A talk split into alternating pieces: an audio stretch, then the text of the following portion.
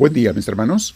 Bienvenidos con nuestros 10 minutos de tiempo con Dios. Son 10 minutos diarios que le dedicamos al Señor en Misioneros del Amor de Dios. Qué bueno que estén aquí. Te mando un caluroso saludo, mi hermano, mi hermana, donde quiera que estés, y le pido a Dios en este día una gran bendición para ti y para tu familia. Ahora vamos a nuestra comunicación con Dios y preparemos el cuerpo nos sentamos derechitos, la espalda recta. Si puedes, relaja tus hombros. Si tienes audífonos, póntelos, te ayuda mucho para evitar los ruidos externos y concentrarte más en el audio. Y te recuerdo que cuando encuentres una frase que te dé luz, pausa el audio, por favor, o video, lo que estés escuchando, pausalo y ponte a meditar en ello con Dios. Porque lo importante no es necesariamente que oigas todo, sino que te conectes con Dios. Eso es lo más importante. Para aquellos que no se han suscrito, mis hermanos, hagan una pausa y háganlo ahora para que podamos llegar a mucha gente más. Eh, presionando la cruz se ven el símbolo de nosotros al final, aparece también el símbolo redondo con la cruz y la palomita, el Espíritu Santo. También ahí se pueden suscribir. Respira profundo y dale este tiempo al Señor.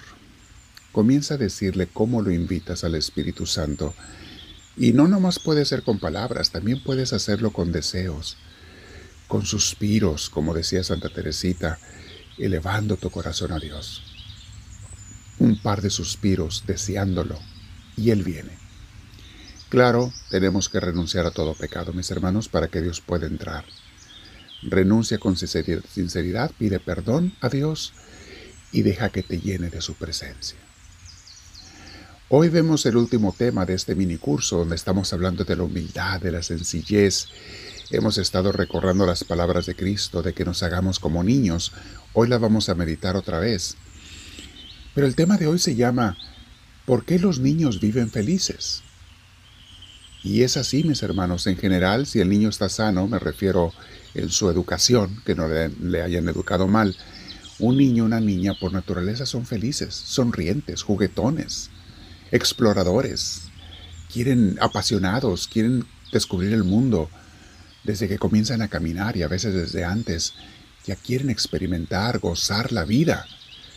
Tenemos mucho que aprender de ellos. Jesús no estaba nada equivocado cuando nos dijo que si no nos hacíamos como niños, no experimentaríamos en esta vida, eso es lo que significa entrar en, en el reino de los cielos en el reino de Dios. No experimentaríamos en esta vida la presencia de Dios y su reino en nuestras vidas si no nos hacemos como niños. Los niños, mis hermanos, ¿cómo son?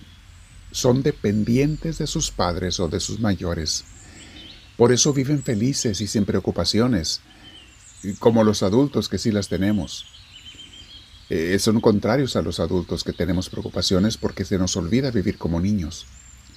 Si tú y yo nos hacemos como niños en nuestro corazón, no en las acciones, tenemos que tener madurez de acciones y de pensamiento, pero de corazón como niños, entonces si nos hacemos como ellos, vamos a ser también dependientes, pero solamente de Dios, de nuestro Padre Dios. Y por lo tanto vamos a ser como niños, felices y sin preocupaciones, sabiendo que si hacemos lo que tenemos que hacer, Dios se encargará de siempre darnos los resultados favorables. No los tienes que ver tú ahora, pero Dios los tiene planeados. Cumple con tus obligaciones, haz lo que tienes que hacer y pon tu confianza en Dios y Dios dará los resultados favorables. Desde la adolescencia todos queremos ser independientes, es un instinto natural. Queremos ser autosuficientes, que nadie nos diga nada sobre cómo hacer las cosas, ya desde esa edad creemos saberlo todo, no necesitar de nadie. Mis hermanos, hay una cierta normalidad en tratar de ser independientes. O sea, es natural. Porque nadie quiere depender de otros toda la vida. Pero nunca debemos independizarnos de Dios. Recuerda, mi hermana, mi hermano, que eso es exactamente lo que hicieron Adán y Eva en ese hermoso relato del Génesis. Ellos fueron tentados a hacer eso a ignorar las enseñanzas de Dios Padre, la guía, su guía, sus normas y hasta su ayuda. o sea, a ser independientes de Dios. A eso fueron tentados y ya ves las consecuencias de su pecado. Recordemos de nuevo la bella cita de Jesús que hace un par de días meditamos, Mateo 18, 3 y 4. Dice Jesús, yo les aseguro que si ustedes no cambian y se vuelven como niños, no entrarán en el reino de los cielos.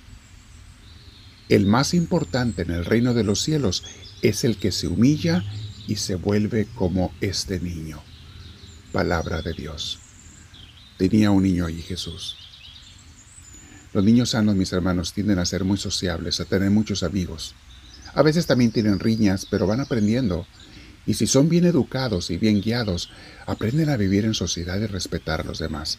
Si se les enseña el espíritu cristiano, las enseñanzas cristianas, esos niños serán unas maravillas como adultos.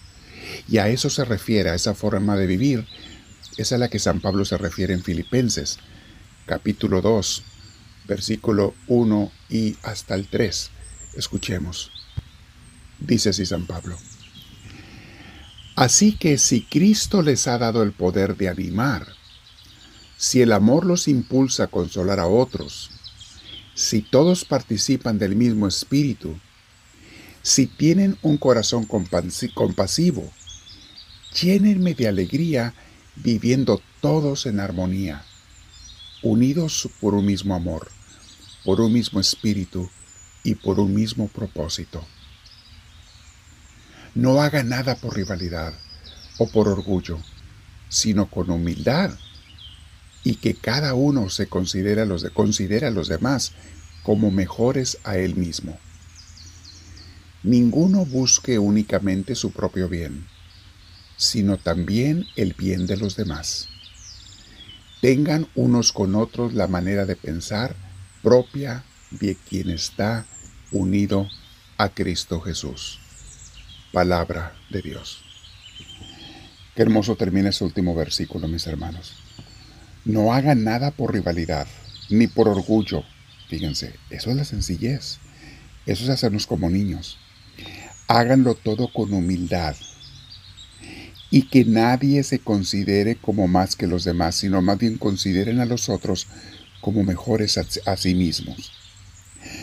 No es que sean mejor los demás, mis hermanos, pero es muy saludable ser humildes y no querer sentirse superior a los demás.